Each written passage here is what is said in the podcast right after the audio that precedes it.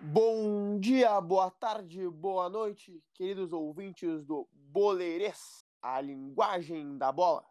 Estamos aqui para, neste episódio de hoje, falar sobre as partidas de Grêmio Internacional na quinta rodada do Campeonato Brasileiro de 2020. Vamos aqui apresentar nossos participantes da mesa. Está aqui conosco, arroba Estevam Peralta. Fala galera, Cudê é meu pastor e nada me faltará. Arroba o Léo Batata. Alô galera, tudo bem? Alguma semelhança desse Inter de Cudê ao Inter de Odair? Arroba o Rafael de Abreu. Salve Pacheco, salve os amigos da mesa, os nossos queridos ouvintes. Alguém, pelo amor de Deus, tira a camisa do Internacional do Marcos Guilherme. Olha aí, corneta tá forte, hein? E está aqui também eu, arroba Carlos Pacheco 27 e digo para vocês, Diegovski Souza faz muita falta no tricolor. Mas então, Estevam, o que, que tu achou da vitória do Colorado?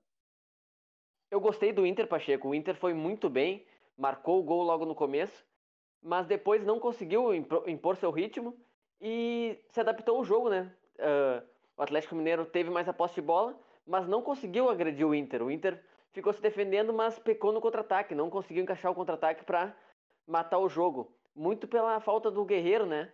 Que retém a bola, espera os meias chegarem. E o Thiago Galhardo não conseguiu fazer isso, mas outra bela partida do Thiago Galhardo, que marcou o gol. E queria destacar o Patrick e o Edenilson, né? Parece que eles têm três pulmão. O que correram os dois foi brincadeira. E acompanho o Abreu, né? Em relação ao Marcos Guilherme. Eu acho ele um jogador. Todo mundo pinta ele um grande jogador. Eu acho ele mais o mesmo. Um ciscador. Famoso ciscador. Eu não, não sou muito fã do futebol dele. Uh, acredito que o Inter jogou, como eu disse, se adaptou ao jogo e conseguiu sair com os três pontos, que é o mais importante. E a imprensa continua lenhando com o D das suas escolhas, comparando ao Odair, como disse meu amigo Batata aqui, que está totalmente louco. Daqui mas, venho, mas eu tô, tô feliz com essa vitória e com a liderança. E o Inter tem muito a crescer ainda. E acredito que estamos no caminho certo. Não, sobre, sobre o Odair, que, que eu havia comentado. Eu, eu falei para invocar mais o nosso, nosso amigo Estevam, que a gente sabe que ele não, não gosta muito do, do, do Odair, né? Mas lembrou, lembrou, o segundo tempo lembrou as partidas do Inter. É claro que o, o Odair ele tinha mais essa proposta uh, para durante os 90 minutos, né? Ele, ele, ele tinha jogadores mais limitados que não, não conseguiam né, ter essa, essa intensidade, essa agressividade que o Inter tem hoje. Eu acho que o Inter tem um, um elenco melhor, tem peças melhores para jogar da maneira que o Kudê joga. Né? Não sei se com, com o elenco do ano passado ele conseguiria fazer isso. Né? Mas o segundo tempo, como o Estevam falou, o Inter conseguiu se adaptar à situação que o Atlético Mineiro veio com alterações e, e teve mais posse de bola, teve mais volume de jogo, mas não conseguiu concluir a gol. E, e isso é, é uma coisa que tem me impressionado nesse time do Inter. É, o, o Rafa vem dizendo nos últimos programas que o, o Inter ele tem um, um, espaçamento entre as linhas, né? E nesse jogo também o Inter teve esse problema que a, a, primeira linha de quatro que o Inter joga numa em duas linhas de quatro, né? Marcando e os dois da frente uh, fazendo essa, essa pressão inicial. Né? E a primeira linha de quatro ali, a, a dos meias, ela ataca sempre a bola, né? Ela ataca sempre o, meio-campista da, da, equipe adversária que tá com a bola. E quando eles conseguem ultrapassar essa linha, eles pegam os zagueiros no mano a mano. Né? E, e é impressionante. E o Inter dificilmente toma gol ou toma chutes a gol, né? A gente não, não vê muito o Lomba trabalhar nos jogos, né? Com exceção do, do, do, dos Grenais, né? Que ele trabalhou um pouco mais.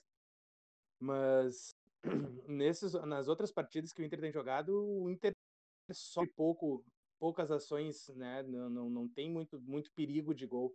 Né? E isso é, é uma coisa que tem que ser bastante destacada. Concordo com o Estevão também que uh, a, a imprensa continua a bater no Cudê. Né? Eu, eu achei que ele foi muito bem nas, nas alterações. Talvez eu, eu, eu viria com o D'Alessandro antes do Musto, né? mas entendeu-se a, a, a, a, substituição do Musto, porque ele precisava ter, ter um pouco mais de, de preencher um pouco mais o meio campo, né? E, e com o Musto e Lindoso ali o time ficou um pouco mais protegido, né? Tanto que depois da entrada do Musto o Atlético Mineiro não teve tantas tantas situações de gol, né? E com o D'Alessandro depois entrou muito bem. E é uma pena a gente poder ver o, o, o nosso ídolo D'Alessandro jogar só 15 minutos, né? Porque ele já entrou e já deu uma posse de bola mais qualificada para o Inter. Se ele tivesse uma opção de velocidade no, com mais qualidade, acredito que a gente poderia até ter feito o segundo gol, né? E, e aí eu acho que essa ausência do Guerreiro trouxe isso também para o time, né? Que o Marcos Guilherme acabou sendo o, o, o, titular e aí a gente perdeu o Marcos Guilherme, que era uma alternativa de velocidade para o segundo tempo, né? Para pegar a zaga adversária cansada. É, complementando um pouco o que vocês disseram, eu não gosto muito, inclusive em outros momentos falei sobre isso, não gosto muito do, do estilo de jogo onde tu faz um a zero e retranca o time.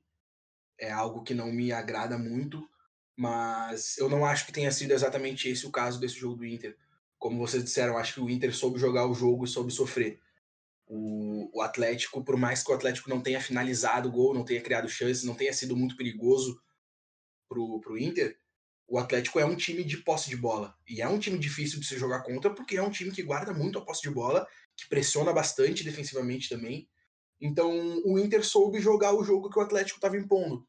O Atlético estava perdendo, estava atrás do placar e precisava, precisava correr atrás, precisava da, precisava da posse de bola. O Inter, como vocês comentaram antes, tem muito o Guerreiro como uma referência de retenção de bola, e sem o Guerreiro é mais complicado.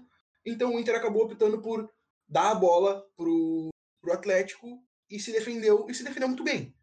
Então acho que foi uma questão situacional. Acho que esse não é o padrão de jogo do Kudê, porque a gente já viu em outros momentos ele fazendo outras coisas. E eu acho muito bom a gente poder ver essa variação de forma de jogar. A gente conseguir ver o Inter fazendo coisas diferentes no campo e executando coisas diferentes com, com bastante qualidade. Por mais que não seja o ideal que a gente queira, pode ser que tenha algum momento que seja necessário fazer isso de novo, e a gente sabe que o Inter sabe fazer isso.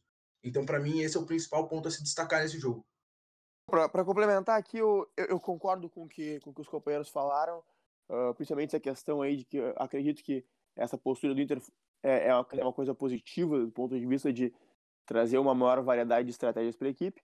E falar também que o Atlético Mineiro me decepcionou bastante. Essa equipe que começou muito bem o campeonato com o Jorge Sampaoli, Uh, eu já tinha visto alguns jogos deles, tinha me agradado, mas achei que foi muito mal aqui em Porto Alegre. Achei que o time teve pouca intensidade, não sei se está cansado pela sequência ou, ou, teve alguma preocupação a mais do time do Inter que deixou o time um pouco mais desintenso. Teve uma alteração tática importante. O time vinha jogando num 4-3-3, apareceu aqui num 4-4-2, né? E achei que rendeu muito pouco, principalmente na primeira etapa. No segundo tempo, rendeu um pouco mais quando voltou para o esquema que costumava jogar mas achei o time muito pouco intenso e que assim cara, não conseguiu mesmo. Eu acho que, eu acho que o Kudê conseguiu amarrar o time do, do Atlético, cara. É, pode ser, pode ser. Depois que ele colocou o Musto, ele fechou o meio-campo. Ele fechou com duas linhas de quatro e o Atlético parou.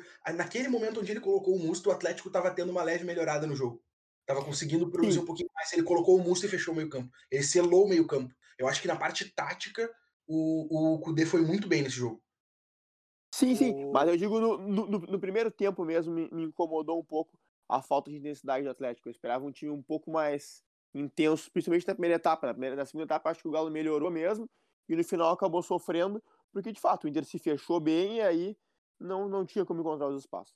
Seria bom se o Sampaoli conseguisse fazer o time dele correr da mesma maneira que ele fica ali na beira do gramado, né? Que impressionante. Todo jogo ele toma amarelo e pula e grita e um e o que ele reclama pro juiz é brincadeira também, né? Todo jogo levando amarelo. É verdade, vai, muita suspensão. É quase um músculo dos treinadores. Tem que se Mas... esforçar, hein? Tem que se esforçar.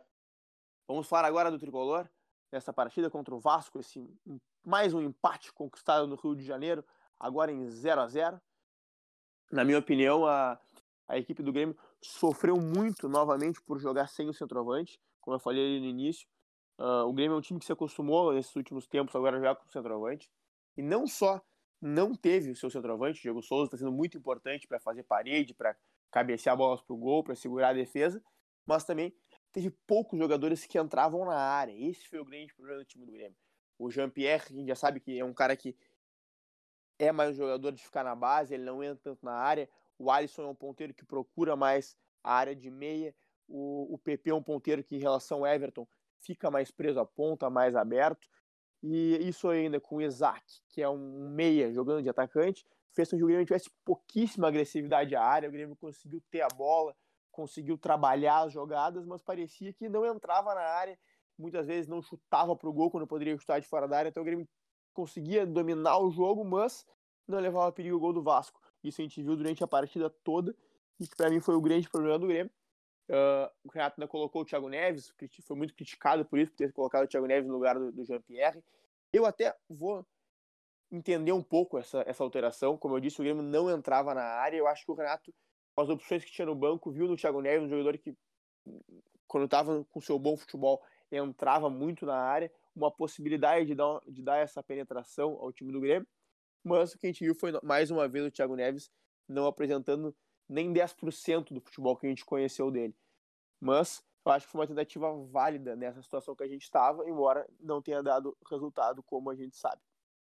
Para mim, o principal problema dessa partida não é exatamente o que aconteceu hoje, mas sim uma questão de planejamento. O Grêmio necessita do centroavante, sabe há muito tempo que precisa desse jogador, e aí se, coloca, se colocou na situação de ter apenas um centroavante, que é o Diego Souza, que tem 34 anos de idade, ou seja, o Grêmio se colocou na situação de ficar muitas vezes sem o centroavante e pagou o preço por isso hoje, assim como pagou o preço por isso no jogo contra o Ceará, em que poupou o Diego Souza, e dessa forma são pelo menos quatro pontos que o Grêmio perdeu por um erro de planejamento de elenco. Isso era uma coisa que eu queria falar também uh, sobre o, o Grêmio. Uh, não vou falar muito sobre o jogo porque eu acompanhei mais a final da Champions League do que, do que o, a, o jogo do Grêmio, né? Mas vi alguns lances, vi alguns comentários também. É, e tenho duas coisas para falar, assim. Primeiro, essa questão do, do planejamento que falou, Pacheco, sobre o Grêmio tá trazendo aquele Luiz Fernando do Botafogo. É, é uma contratação que eu não entendo, né? E sobre isso que tu, tu falou sobre atacantes, né? O Grêmio tinha um Luciano, né? então acho que eh, a questão do planejamento ela foi um pouquinho prejudicada com a venda do Everton. Então, o Luciano virou uma moeda de troca para trazer um reserva para o PP, para o PP também poder crescer. Eu acho que precisava dessa figura, assim, um, um reserva imediato mais tarimbado para a reserva do PP, né? Ou disputar posição com ele. Né? Mas agora o Grêmio ficou bem deficiente no, no, na centroavância porque trocou o Luciano. O Luciano que já tem um gol e uma assistência no São Paulo né? E, e aí o Grêmio faz um movimento para trazer um jogador que não tinha destaque nenhum no, no Botafogo. Pode ser que o Renato consiga fazer esse cara jogar né, aqui no Grêmio, mas não, eu não, não entendi a contratação do Luiz Fernando.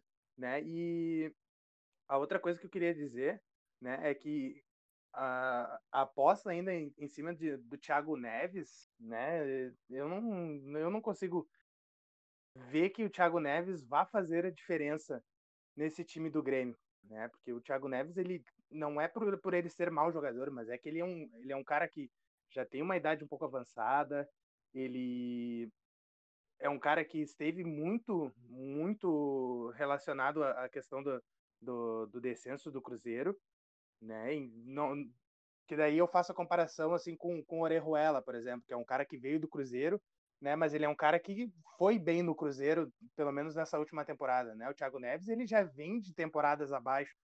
A, a temporada de 2018 que ele, que ele foi bem no, no, na Copa do Brasil foi a última temporada bem dele e que foi bem foi um jogador bom, né? Ele foi importante na, na fase final ali, mas ele não, não, não pegava o jogo e botava no colo e tudo mais.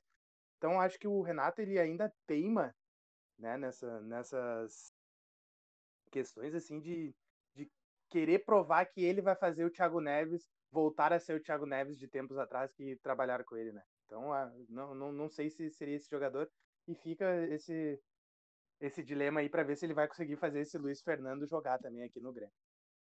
Quero discordar do Batata, principalmente ali em relação a, ao que ele falou do Luciano, porque acredito que ele tem mais um erro de planejamento de elenco, no caso ali do ano passado até. O, o Luciano não é esse centroavante que o Grêmio precisa, nunca foi o centroavante que segura a defesa, que faz pivô. O Luciano, na verdade, é um jogador que joga de segundo atacante, pode fazer uma ponta, pode jogar por trás o 9, ou pode até tentar ser um 9, mas não é. Não é o centroavante que o Grêmio precisa, nunca foi. E nem fala de qualidade, eu não acho que, seja tão, que ele seja tão ruim assim, apesar de ter se queimado muito por causa de alguns gols que perdeu. Mas o fato é ele nunca, nunca teve a característica que o Grêmio precisa. E até por isso talvez nunca tenha se encaixado realmente na equipe do Grêmio. E além disso, o que o falou das contratações, eu realmente não me lembro muito do Luiz Fernando. Eu vou atrás mais de mais informações agora sobre esse jogador.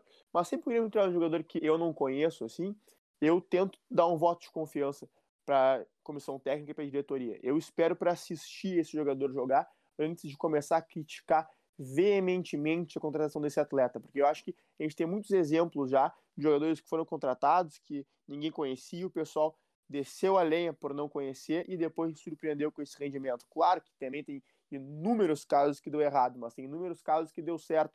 Tem o exemplo aqui do Jeromel, a chacota que foi quando chegou, e de tantos outros jogadores que isso aconteceu. Então, quando eu não conheço assim, eu prefiro ir conhecer primeiro para depois poder dar uma opinião definitiva mais negativa ou positiva sobre esse atleta. E em relação ao Thiago Neves, eu acredito que o problema também seja na hora da contratação. Uma vez que ele está aqui, aí o Grêmio, pagando o salário dele, tem que tentar fazer ele jogar, né? O Luiz Fernando, que foi contratado pelo Botafogo quando teve um destaque no Atlético Goianiense. Eu não conheço muito do jogador, mas também acho que a gente tem que dar o voto de confiança e não trazer mais do mesmo, né? Não, é que a minha estranheza na, na contratação do Luiz Fernando é porque o Grêmio já trouxe o Everton, né, do São Paulo, trouxe o Robinho, que é mais um jogador que pode fazer o lado também, não com a mesma intensidade, né? É um cara que pode fazer também essa, eh, essa posição.